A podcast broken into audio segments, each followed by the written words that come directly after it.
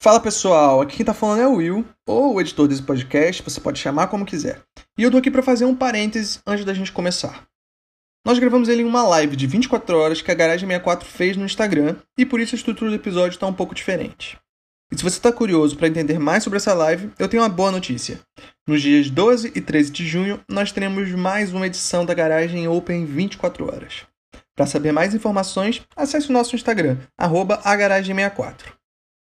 Então é isso. Agora com vocês, o nono episódio do Garagem Out. João Marcos, é com você.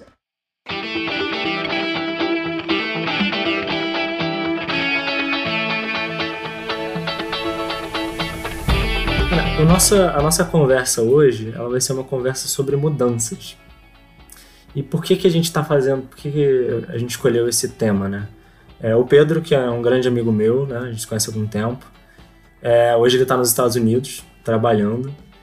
E nos últimos anos, ele passou por um grande processo de mudança na vida dele, né? Muitas coisas aconteceram, ele foi para vários lugares, mas enfim, não vou entrar em detalhe porque vou pedir para ele explicar a vida dele, né? Quem, quem é melhor para fazer isso do que ele mesmo.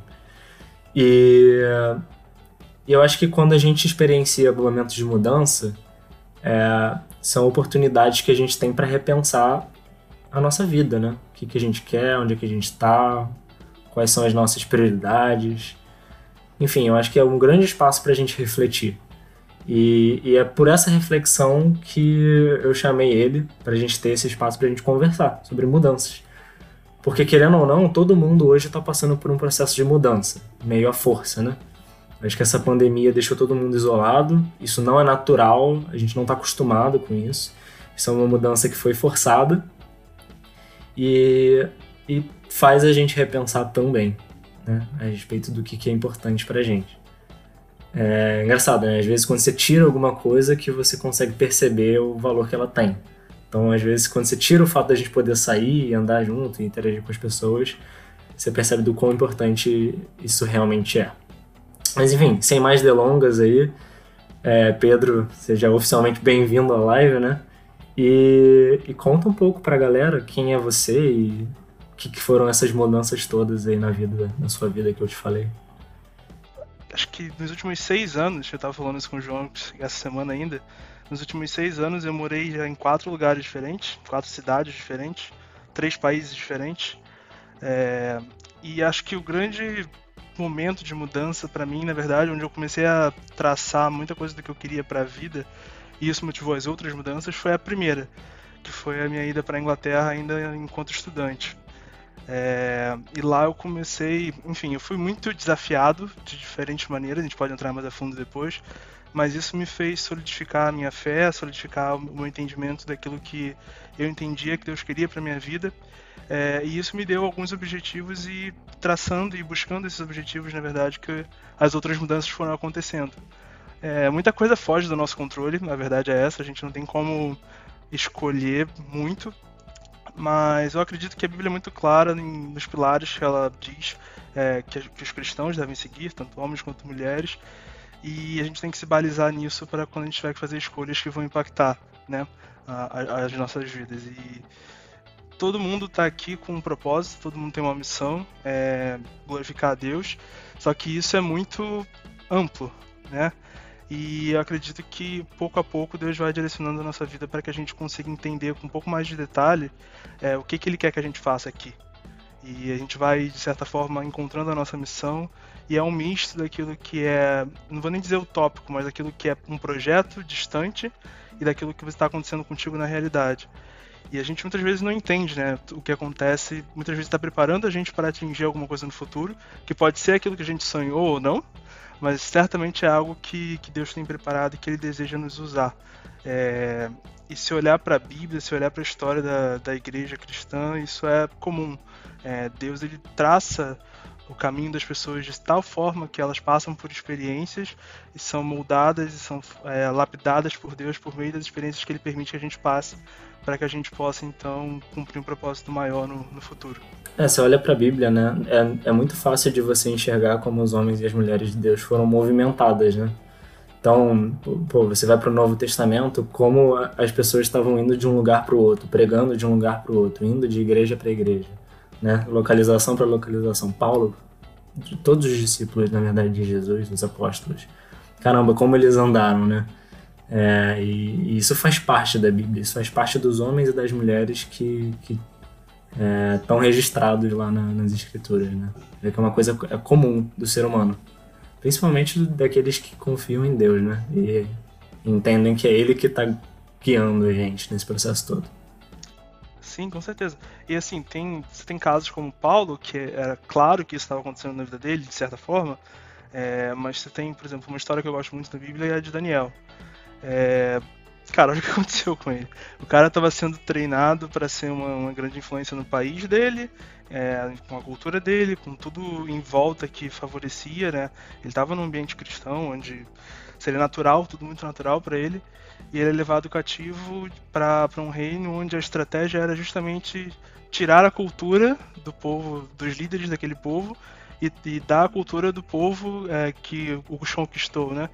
E Daniel ali ele teve que, com todo o preparo que ele teve antes e que ele achava que era para um determinado fim, ele teve que usar todo aquele preparo que Deus deu a ele para é, lutar contra essa, contra essa mudança de cultura, mudança de cosmovisão que estavam querendo fazer com ele ali. E ele teve uma influência muito além daquilo que eu acredito ele imaginou é, antes disso tudo acontecer. Então, assim, é, pode ser óbvio, como Paulo, Paulo era um missionário e ele sabia o que ele tinha que fazer, mas muitas vezes vai ser esquisito e a gente vai passar por momentos que a gente não sabe direito o que está acontecendo.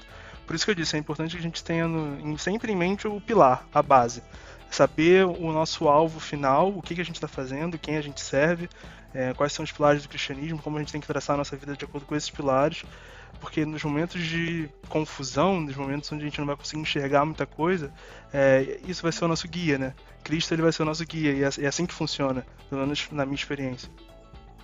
E, e como é que você está enxergando, assim, Deus ao longo de todo esse processo de mudança. Porque, assim, quando a gente olha para a Bíblia, olha para essas pessoas, né, é, a gente está lendo o relato.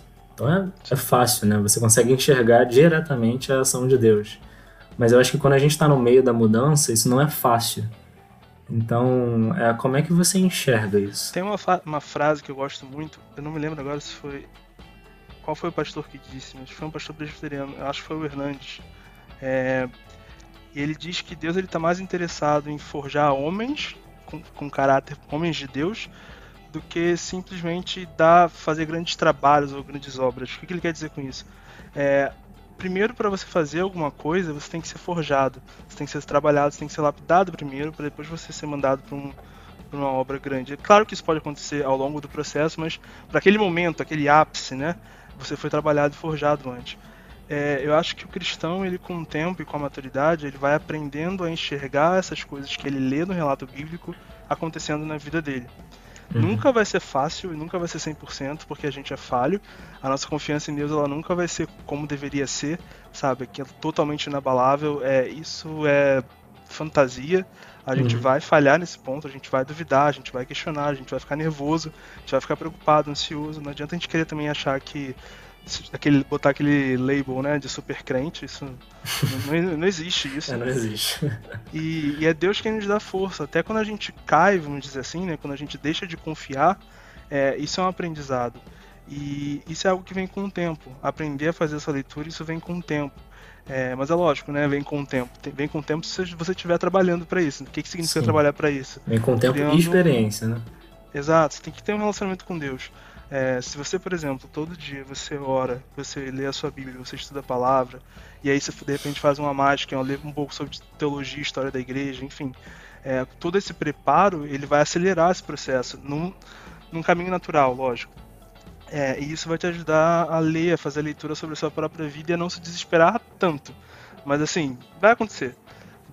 É, vão ter desafios que você vai achar que são grandes demais e por alguma temporada da sua vida talvez você esteja confiando demais na sua força, justamente porque você viveu muita coisa antes, então você tende a achar que depende menos de Deus, então esse é o outro lado da moeda. É, e aí Deus vai jogar alguma coisa que você vai ver que não dá para você resolver sozinho e aí você volta. Então, a gente está sempre vivendo de certa forma, e aí é uma aplicação distante, talvez até, acho que não, não errada, mas não é o foco principal da parábola, mas a gente está sempre vivendo a, a, ideia do filho pródigo, né? A gente está sempre querendo sair, confiando que a gente vai dar conta é, de cuidar de tudo com as nossas forças e com as nossas posses. E a gente pede para Deus, tá bom, já, já fiquei muito tempo contigo, deixa eu cuidar da minha vida agora. E aí algo acontece e a gente percebe que a gente não tem condição de fazer isso e a gente volta. Cara, queria entrar nisso. É, você falou do filho pródigo. Eu fico pensando como é, o fato dele querer sair de casa e pegar a parte da herança dele foi um gesto de autossuficiência, assim. Ele falando, eu sou autossuficiente, eu consigo fazer sozinho, eu vou viver a minha vida. E eu fiquei pensando também, é, até pegando o teu exemplo, cara, você, nos últimos seis anos, que nem você falou, você foi pingando, assim, né? E até hoje você chegar nos Estados Unidos. Se em algum momento, é, por você, como é que eu vou dizer? Por você entender que, cara, você tá lidando com essas mudanças de alguma forma e tá sobrevivendo, se isso de alguma forma te trouxe alguma sensação de autossuficiência. Com certeza. Como a do filho pródigo, né? Com certeza, e, e assim, eu falo isso de novo, né? É, isso acontece comigo, volta e meia eu tô achando que eu, é, que eu tenho condição de cuidar da minha própria vida. Eu vou citar um exemplo que foi talvez o mais forte. É, eu não queria ir para Inglaterra quando a oportunidade surgiu, foi, a decisão foi feita em coisa de um mês. E, pô, pra um cara de, acho que eu tinha 22 anos, 23 anos talvez, mudar completamente assim em um mês é, é, é um pouco assustador. É e eu tinha muito cargo, tinha muita função. Eu era presidente da sinodal de OMP, da federação, da minha igreja local. Eu era diácono na igreja, líder do Ministério de Louvor, tipo, eu fazia muita coisa. E aí vem a primeira resistência, né? Eu não queria ir porque eu achava que se eu saísse eu teria desmoronar. Olha só. é, a, a, inocência e, jovialidade da pessoa. É, mas saí, vi que não desmoronou isso quando eu voltei. Mas lá foi muito difícil. É, os primeiros três meses foram muito difíceis e eles foram decisivos para mim. Porque foi muito difícil achar uma igreja. Eu me deparei com uma Inglaterra numa um contexto pós-cristão, totalmente. E foi muito triste isso, porque foi o berço do protestantismo, ou melhor, do puritanismo. E você vê isso acontecer é doído. É, imagino e muitas igrejas é, extremamente liberais, assim, que você não acha nem para chamar de igreja mais, é muito distante daquilo que a palavra de Deus ensina. E a, o problema é que elas têm uma roupagem, uma aparência muito boa.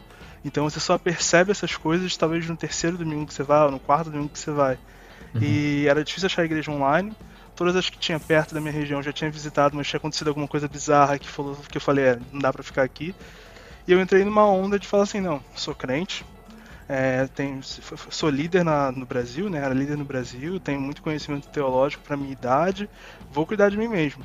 O que, que significou para mim? Ah, vou começar a fazer culto eu com eu comigo mesmo, todo uhum. domingo. Eu vou pregar para mim mesmo, eu vou fazer os louvores, eu vou orar.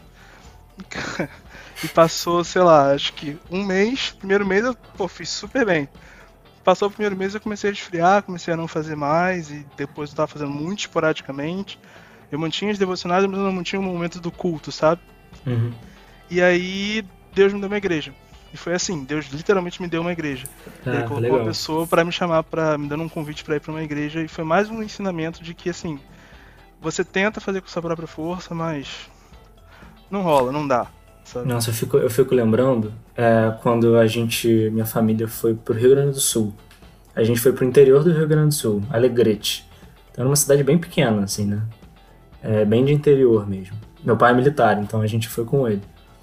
Eu lembro da dificuldade que era achar igreja. E assim, no Brasil, Alegrete e tal, Rio Grande do Sul, eu imagino você. Porque eu lembro da gente pingando de igreja em igreja, falando, acho que não é o nosso lugar aqui, acho que não é o nosso lugar aqui. E eu lembro dessas, desses, é, dessas frases, assim, ah, não, vamos fazer o culto aqui em casa. Vamos, vamos fazer uma coisa nossa. Então, querendo, não, a gente vai conseguir lidar, a gente vai conseguir lidar. E acabou que, no fim das contas, a gente foi parar numa igreja que tinha sete membros. E quatro membros era a nossa família. então, assim, era um, era um pastor, a esposa dele, a filha dele e nós quatro. E era um pastor é, batista, né? É, que ensinou muito pra gente durante os dois anos que a gente ficou lá. E foi surpreendente. Porque você pensa assim, cara, o que, que uma igreja com sete pessoas? Óbvio que ao longo do tempo entraram alguns, saíram alguns, mas a, a base ali da igreja era a gente. E aí você fica pensando assim, cara, o que, que, que uma igreja tão pequena assim pode te ensinar? Você pode chamar isso de igreja? Né? É, uma, é uma pergunta. Tão, tão pouca gente. É, mas sim, dá para chamar de igreja. E, e, isso mostra como Deus abençoa a gente, como Ele tá no controle e como Ele dá valor à comunhão, né? É o que você falou, é, cara. É, é fundamental. É. Assim, não tem você... igreja sem comunhão, né? Não, é, igreja é reunião de pessoas, né? Igreja não é um templo, não é, não é uma, é, uma denominação, mas é um ajuntamento do povo de Deus. Sempre foi assim. Sim. E, e é importante porque tem até uma medida muito prática, né? Quando você está tentando ser igreja sozinho, por mais contraditório que isso soe, é, você não consegue enxergar a sua própria vida de uma maneira a ser crítico, digamos assim, com você. E Sim. quando eu digo de ser crítico, não é crítico no lado negativo, não. Às vezes, porque tem gente que não se cobra nada e tem gente que se cobra demais, certo? E acho que uma, uma dos benefícios da igreja, uma das funções da igreja é justamente fazer esse balanço. São pessoas que te ajudam a caminhar na fé. E se você está indo por um caminho errado, seja ele em qual dos extremos for, é, essas, essas pessoas, os seus irmãos, eles vão falar contigo, eles vão te chamar a atenção, eles vão conversar e eles vão principalmente orar por você que é algo que uhum. assim é indispensável, sabe? Com então, certeza. Esse foi um dos grandes aprendizados, inclusive para as próximas mudanças que eu tive. É, isso foi algo que eu levei em consideração por conta de um livro que eu li. Então assim, isso depois você estava você... na Inglaterra, né? Isso. É, eu, quando eu voltei para o Brasil e apareceu uma oportunidade de mudar de novo, mas eu queria saber assim como fazer essa mudança, né? Eu não queria uhum. cometer o mesmo erro que eu cometi na primeira. É, e aí eu achei um livro do pastor presbiteriano Weber Campos Júnior, que ele fala tomando decisões segundo a vontade de Deus. Eu acho que é esse o nome do livro. É, fica aí a recomendação. E é muito bom porque é um livro muito prático, de um assunto que é muito difícil. Você não tem como saber a vontade de Deus em coisas pequenas, vamos dizer assim, né? Sim. Mas ele te dá muito, muito conselho bom em relação a isso, extraindo, obviamente, da Bíblia. E uma das coisas que ele fala é quando você tem a oportunidade de se mudar, seja para trabalhar ou estudar em algum outro lugar, sempre considera se lá tem é, igreja saudável por perto. E é uma das coisas que a gente pensa por último. A gente vai pensar assim, ah, como é que é a qualidade de vida, eu vou conseguir cuidar da minha família, eu vou ter um emprego, vou conseguir ter algum acesso a diversão, entretenimento. Mas a igreja a gente pensa, ah, eu acho uma igreja, sabe? Então, é, como se fosse ele... normal, né? Exato. E ele te leva. Ele, ele te leva a fazer algumas perguntas antes de fazer uma, uma mudança. É bem interessante. Legal. E aí você estava na Inglaterra, depois você voltou pro Brasil, né? E, e, aí? E, e, depois disso? A primeira mudança foi a mudança de igreja, que foi uma ruptura. É, eu saí da minha primeira igreja e fui para Gávea. É, e ao mesmo tempo estava rolando um processo seletivo que eu já achava que não ia ser chamado mais, porque o processo seletivo estava demorando muito. A, a, última etapa tinha sido em. A se, segunda etapa foi em dezembro. Me chamaram uhum. para a terceira etapa em fevereiro, eu acho. É, e em dezembro de 2017 eu fui para Gávea e rolando esse processo seletivo que eu já estava desacreditado. Essa foi uma ruptura, foi muito difícil, porque minha família inteira é liderança na minha primeira igreja.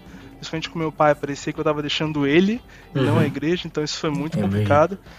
É, mas eu me adaptei bem à igreja, estava é, participando da garagem, da, da, igreja, dos cultos em si. É, e aí, quando foi em maio, eu descobri que eu tinha sido aprovado naquele, nesse processo seletivo.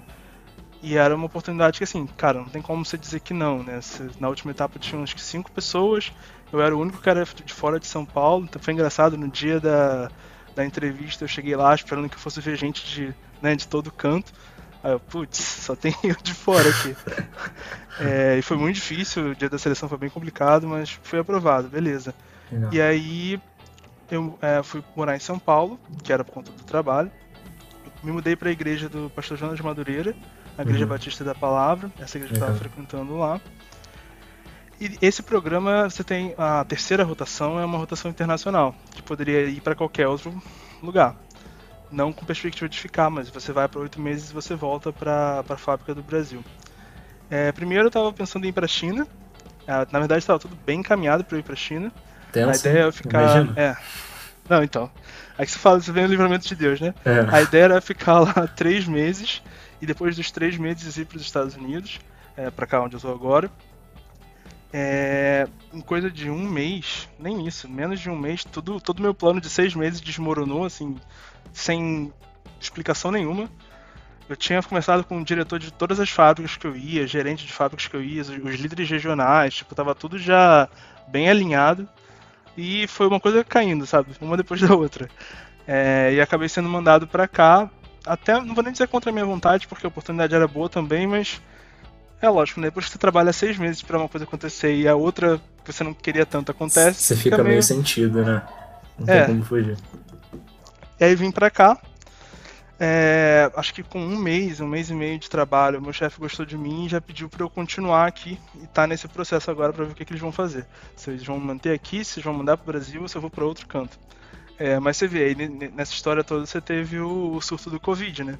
Então, é. mais uma vez eu tô vendo o livramento de Deus, porque eu poderia estar na China quando tudo explodiu. E aí seria muito mais difícil. É porque é Foi o livramento que eu... de Deus total. É, quando, é quando você olha para trás, isso é claro, assim? Sim, não, então, aí que tá. Eu fiquei muito chateado de, de não ter ido para lá. Mas, de novo, né? É, e aí eu percebi que mesmo já tendo uma certa experiência nisso, eu, eu assumi que eu estava tomando as medidas certas, fazendo as perguntas certas. Mas, por exemplo, eu talvez eu não tivesse pensado tanto na dimensão que é a questão da igreja lá, porque a igreja é muito perseguida. Eu sabia disso, estava levando isso em consideração, mas talvez não com, com a atenção que deveria, sabe? Então, de novo, eu acho que eu estava agindo muito mais por vontade minha do que colocando isso é, de acordo com o plano de Deus. Por mais que eu já tivesse experiência e soubesse de tudo, é, o que eu passei antes. E aí eu olho para trás agora e eu vejo, cara, eu ia estar no meio de um surto, é, num país que eu não, não domino o idioma, é uma cultura muito diferente e eu provavelmente não estaria morando numa grande cidade porque as fábricas elas tendem a ficar um pouco mais afastadas né, dos grandes centros. Sim. Então seria ainda pior. Então, é, enfim, de novo, Deus me livrando de fazer uma burrada, sabe? e hoje, aí nos Estados Unidos, eu lembro a gente conversou essa semana, né? E eu lembro que você falou que você está trabalhando numa fábrica, né? É, como gerente de produção, eu acho. E é, um, é, uma, é um remédio que é usado no, no, tratamento de, algumas, de alguns efeitos colaterais do Covid. Como é que era isso? Eu lembro que você tinha falado alguma coisa assim. Isso, então. É, de novo, precisa ver como é que são as coisas, né? É, porque eu achei é... isso muito impactante. Eu, eu lógico, ninguém sabia disso quando, quando eu vim para cá, porque não tinha Covid, não tinha nada ainda rolando. Bom, esse medicamento ele é usado para tratamento renal e a, o diferencial dele é quando a pessoa está usando, ela não precisa de diálise. Em 12 horas de uso, ela já não precisa mais da diálise.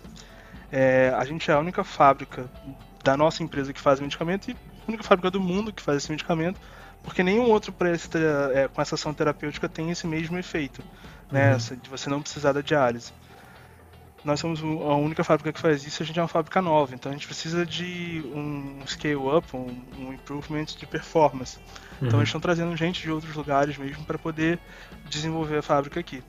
O que aconteceu com o Covid foi que, por conta do alto número de internações e de, dos efeitos, não o efeito principal da doença em si, mas é, os, os, efeitos paralelos, né, aqueles que vão junto, que caminham com a doença, muita gente precisa ficar internada e alguns, aí, aí de novo, conta do tratamento que é feito da, da agressividade do vírus, elas precisavam de fazer diálise.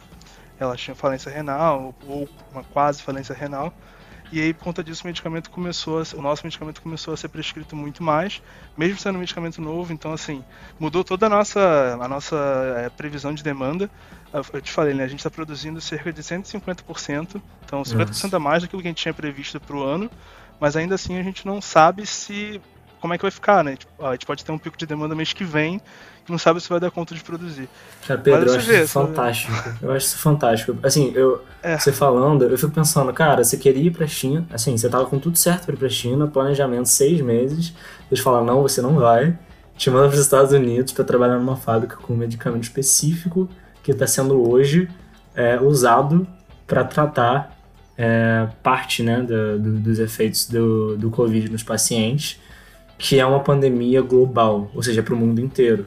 Eu só consigo ver Deus fazendo tudo isso para te usar como bênção, né? E eu imagino quanto mais ele faz isso, né? Com outras pessoas, Não. com outros cristãos espalhados no mundo.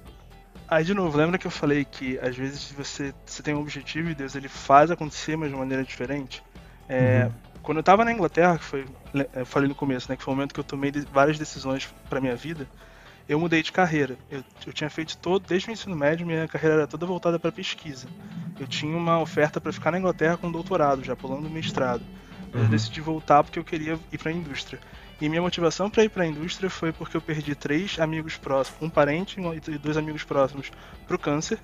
E eu queria fazer algo a respeito disso, mas a pesquisa para o câncer ela é ou muito difícil para quem não está fora, para quem, é, para quem não tá em outros países de primeiro mundo, para você entrar, é, tendo estudado no Brasil é muito difícil. O Brasil faz muita pesquisa de base, mas não pesquisa aplicada. Então, eu tinha então que ir para uma indústria para poder fazer algo palpável, algo concreto. Vim para a AstraZeneca porque ela é, devia ter falado o nome da empresa, mas enfim, ela ela é a, a uma das, acho que a líder, agora a gente está no número um em pesquisa de medicamentos para o câncer. Vim para cá por conta disso. Não tive a oportunidade de trabalhar em nenhuma linha de oncologia ainda, mas tô no meio desse bolo da situação, então tô ajudando as pessoas. Que era aquilo Legal. que eu queria, sabe?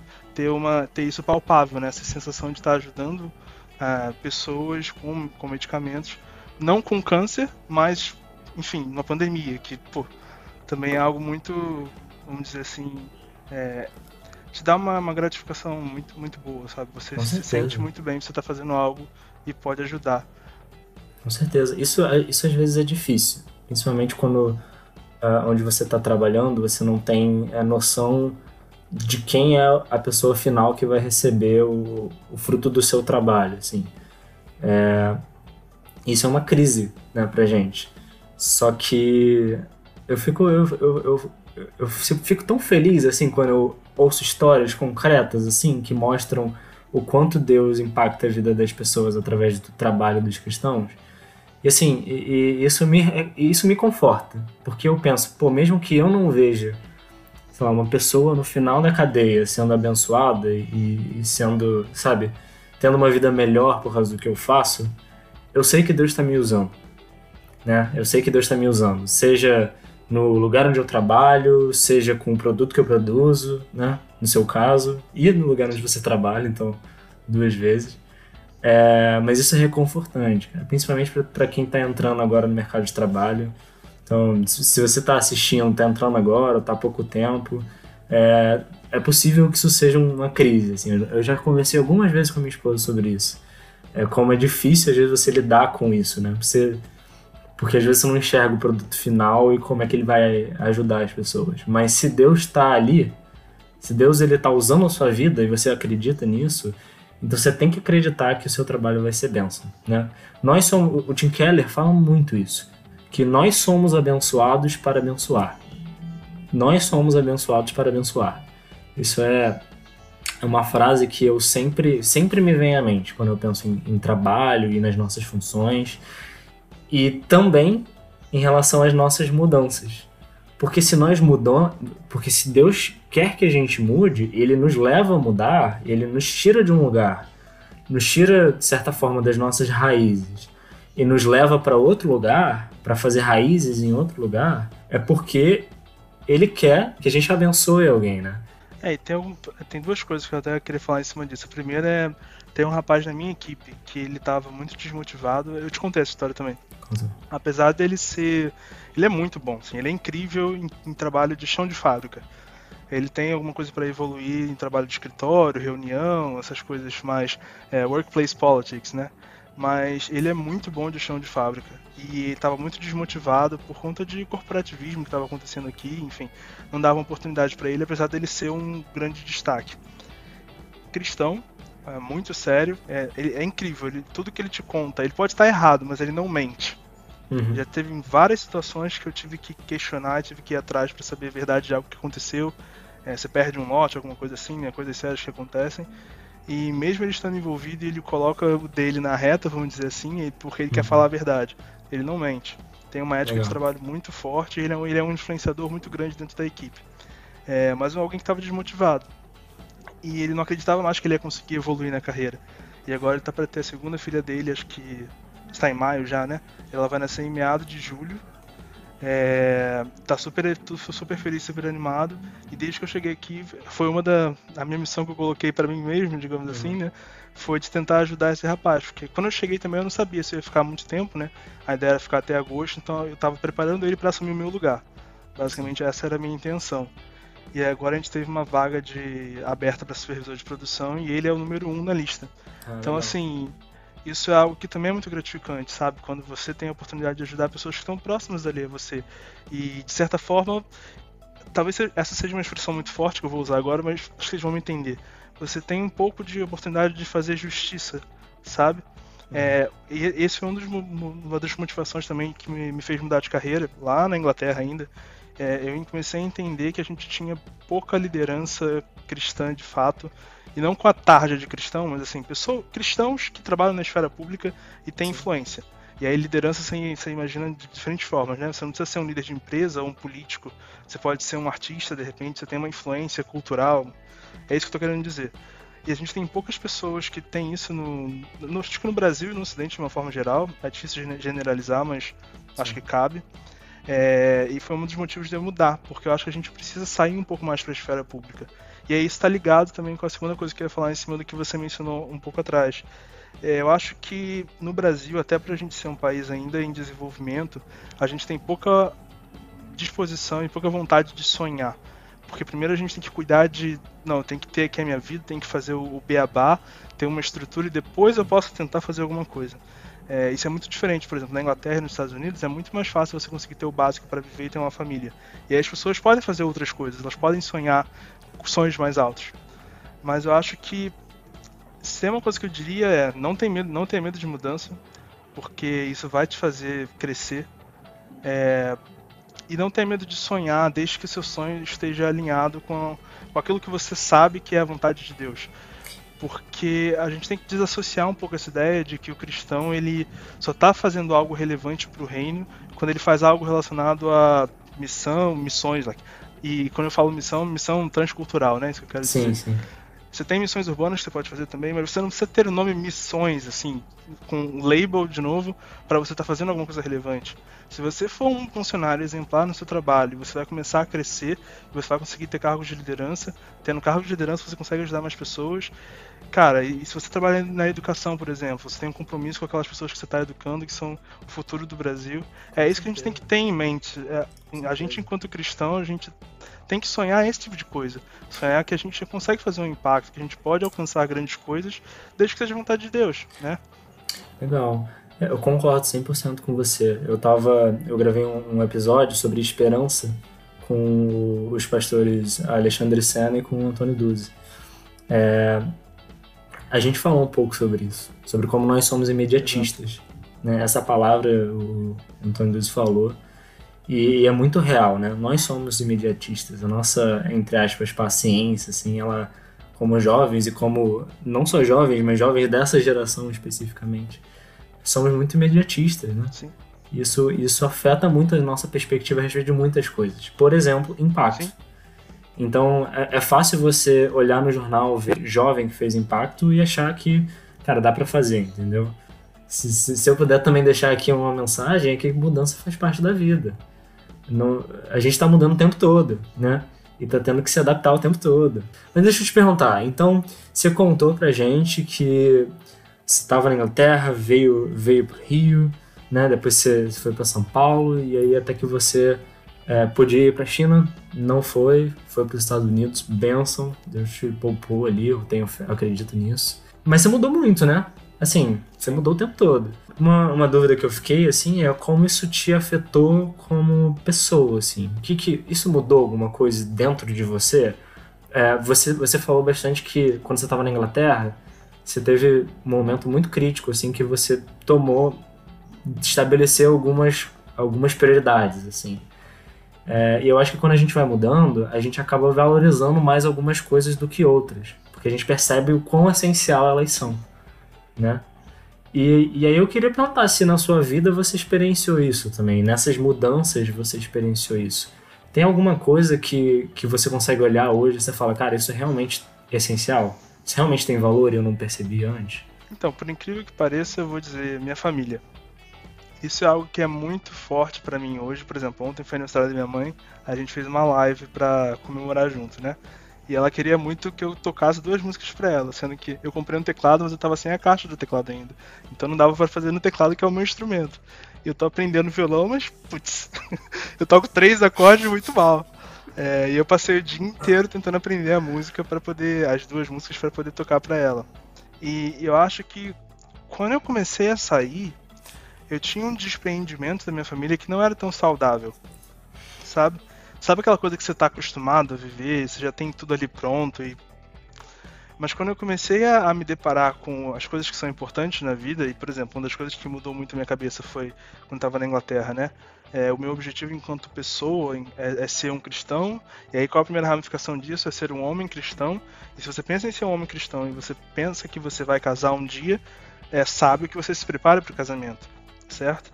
Então, de novo, muitas das minhas decisões também veio por aí. É, e aí quando eu comecei a trabalhar um pouco isso na minha vida, eu percebi que como a família é importante. Então hoje eu tenho uma visão muito diferente assim é, dos meus pais, até porque eu acho que também isso é comum com, todo, com todos nós, né, na nossa geração de novo.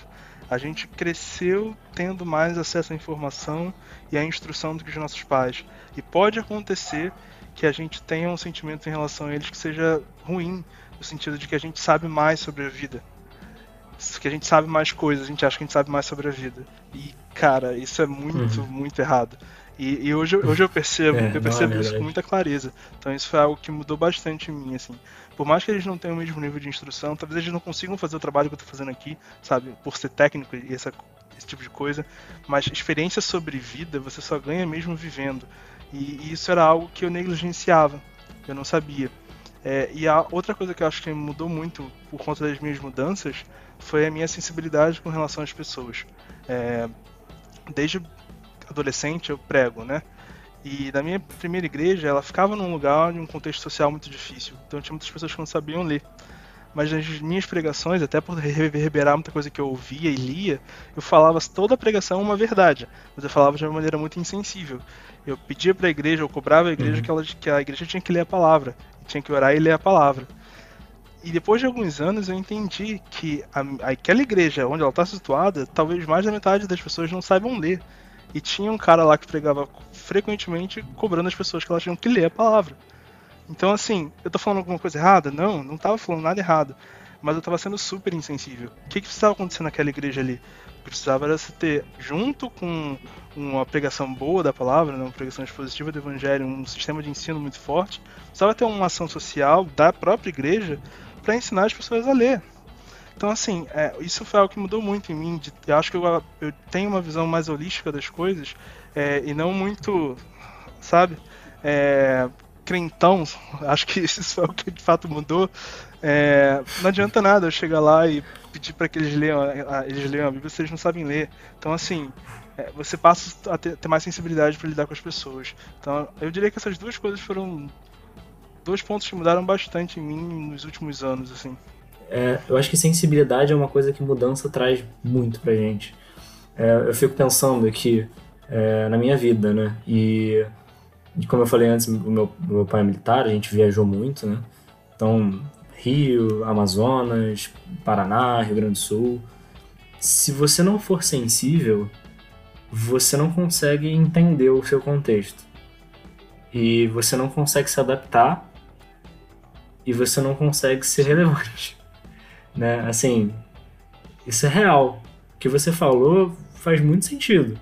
Você pregava, você pregava o que era certo, mas o contexto não, talvez não tivesse tão apropriado, né, para receber a mensagem desse jeito especificamente, por mais que seja verdade. Isso é um grande desafio, cara. É, é um desafio enorme. Mas é um, uma coisa que mudança é, te, te dá de presente, assim. E, e e eu acho que é um, um dos propósitos de Deus é, na nossa vida. É, quando, quando você, no início, você falou sobre mudança, você falou muito sobre é, o Deus moldando a gente, forjando a gente, né? Então, a gente passa por mudanças, às, às vezes são momentos difíceis. É, então, tipo, eu imagino, sabe, um diamante bruto, um, um, minério, assim, sendo forjado mesmo, sabe? Levando pancada. Mas aí quando eu penso que a gente vai ganhando sensibilidade, eu já, eu já mudo um pouco, assim. Eu acho que é como se parte do minério já tivesse ok e ele fosse só refinando, assim, só ajustando. Que é a gente conseguindo perceber as coisas do nosso contexto, né? E aí eu queria tra até trazer isso para garagem, né? Para quem está ouvindo, para todos os jovens que, que ouvem, se, se isso tornar um podcast também para você que está ouvindo esse podcast, esse episódio. É, não só não tenha medo de mudança, mas saiba que a mudança vai te tornar mais sensível ao seu contexto. E se você é um jovem crente que quer ser usado por Deus, você precisa ter sensibilidade. E Deus usa as mudanças para que você seja mais sensível ao seu meio. Entenda as necessidades e seja capaz de se adaptar. Né? É, isso é, é uma coisa que as mudanças trazem na nossa vida. É, e, e, eu acho que é muito, muito rico, assim. O contraponto disso, não é nem um contraponto, mas talvez um algo a mais é o seguinte, e algo que eu também reparo, né? Antes eu era muito insensível com quem mais precisava de mim, e eu era muito cordial com quem não precisava de mim, por medo. Por medo. E acho que isso mudou muito agora, porque quando você consegue ter mais experiência, você lê melhor o contexto, você tende a se colocar no lugar do outro, entender o contexto do outro, e aí você também consegue achar, e isso aconteceu comigo, né? Ainda é um processo, mas eu tô vendo muito isso em mim. Se eu tenho que brigar com alguém, eu, tô, eu vou brigar com quem tá oprimindo as pessoas que precisam da minha ajuda. Ao invés de ter medo de brigar com essa pessoa. Porque antes você. Eu fazia isso, e acho que isso é natural da, da juventude, você tende a não, não ficar com quem você precisa ajudar, a ser mais duro com eles, e você tende a ser condescendente com quem você tem medo. Certo? Mas quando você amadurece, você percebe que, assim, independente de se vai ser bom para você ou não, você tem que lutar pelo que é certo, né? E, e essa é uma mudança também que é significativa. Concordo, é, concordo plenamente, cara. Concordo plenamente. É, é, é curioso, né? Porque quando você pensa nessas pessoas que precisam de você, é, às vezes elas não trabalham. E, mas é para isso que Deus chamou a gente, né? Pra, Pra trabalhar. Geralmente, né, João? né, pra trabalhar. Cara, Deus chamou a gente pra trabalhar. Não, não tem muito como fugir disso. E também nem queremos fugir disso, né? Trabalhar, assim, quando você tá trabalhando no centro da vontade de Deus, você é um privilégio. Quando você entende isso, percebe isso, consegue perceber, é um grande privilégio. Um grande privilégio. É, Pedro, olha, temos oito minutos de live ainda. Então, é, já querendo encaminhar para o final, assim, eu queria só ouvir de você um pouco mais é, dos desafios assim que você está enfrentando hoje, porque o que, é, o que é interessante, acho que você não chegou a citar isso, mas eu lembro da, da gente conversando, é que a, as mudanças ainda não terminaram na sua vida, né? Talvez você mude aí, tem, tem algumas coisas rolando.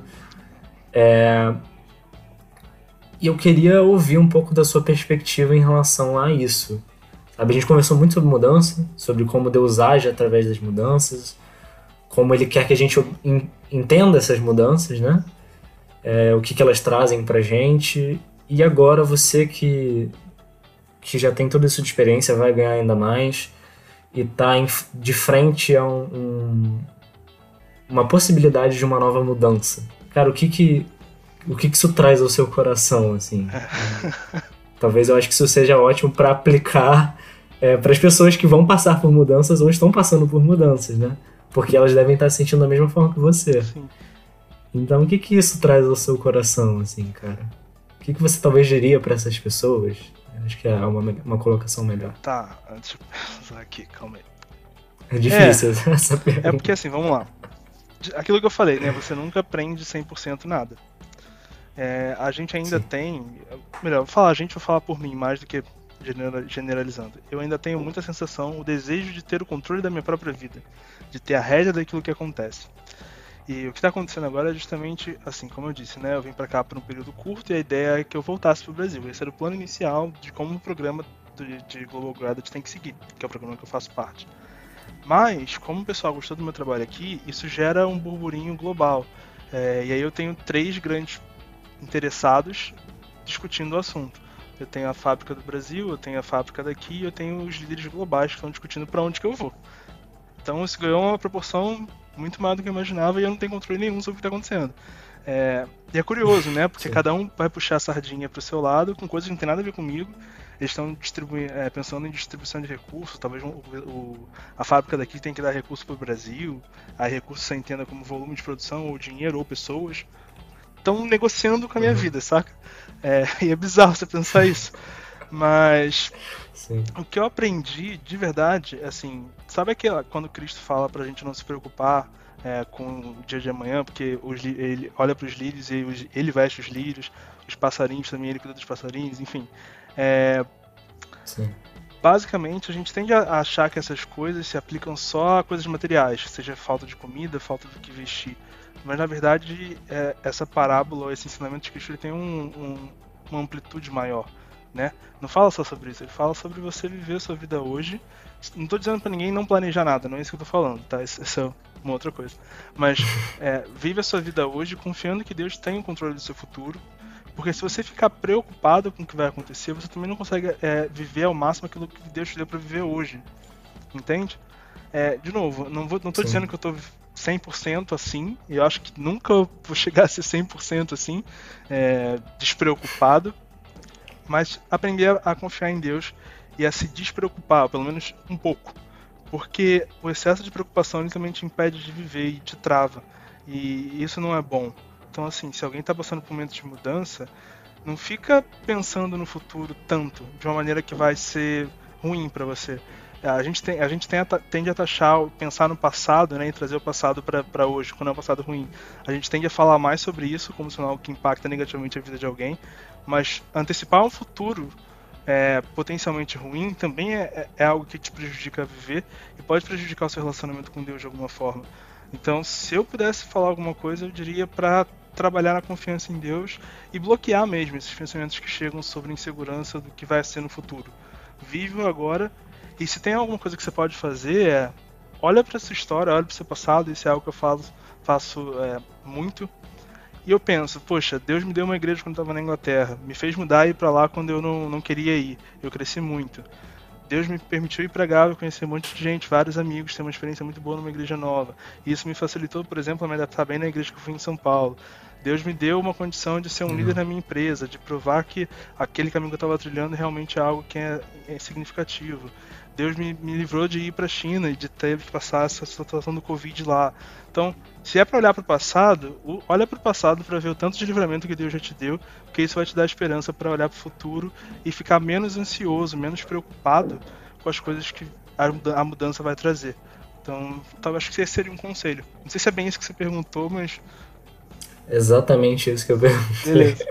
era, era isso, assim, e, e achei muito atual é, a gente está passando por um momento agora de mudança grande, né? Que nem eu falei antes. E o que você falou, você bateu no ponto principal. Viva o seu hoje, né? Confiando em Deus, que Ele vai suprir o seu amanhã. E não se esqueça de olhar para o ontem e perceber o quanto Ele atuou e agiu e te suportou. E que isso te ajude a, a ser dependente dele de verdade. Colocar a sua confiança nele, colocar a sua esperança nele ter certeza que, assim como os lírios dos campos, ele também vai, vai te suprir, né? Então, acho que o que você falou pertinente pra caramba, Sim. muito atual, sim, e espero que as pessoas que estejam passando por isso agora e se perguntando, precisando de uma palavra, que ouçam isso. Porque é o, é o, o que a Bíblia fala, né? Sobre como a gente deve lidar com, com as mudanças e com o nosso dia a dia. Bom, Pedro, eu só queria te agradecer. A conversa foi muito boa, muito boa mesmo. Falar sobre mudança é difícil, mas graças a Deus, é, você é um cara que, para mim, é um exemplo. Tá passando por mudanças, está aprendendo muito, absorvendo muita coisa. Então, assim, é, é tranquilo conversar com você, porque não só você tá passando por isso, como Deus está te falando, te instruindo. Para mim, sempre escrever um livro. Brincadeiras à parte, assim. É, foi muito boa a conversa. Espero que todas as pessoas possam ouvir aí, todos os nossos jovens possam ouvir e outros, e aprender um pouco mais sobre mudança, né? À luz da Bíblia. Como é que Deus usa elas. Eu que agradeço, João. E assim, é, só dizendo, o pessoal da garagem, pelo menos é, o pessoal da, da, época que eu participava, né? É, a maioria, se não todo mundo, tem meu contato no Instagram ou Facebook, que seja. Se quiserem conversar também, só me chamar por aí que eu tô disponível. Show de bola. Então, gente, é, encerramos aqui a nossa live. Espero que vocês tenham gostado. O papo foi super relevante, especialmente no momento que a gente está vivendo agora. É, vamos tentar editar e fazer um podcast disso, né? É, William, essa, essa mensagem aí é pra você. Boa sorte. Nossa editora aqui. É, e não esquece de seguir a gente na garagem, né? Arroba garagem64 e também seguir a gente no Spotify, no podcast, né? Garagem Out.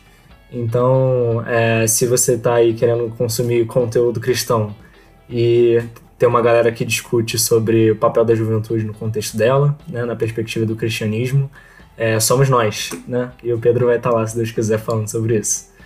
Então tá bom, gente. Um, um grande abraço, um beijo e até mais.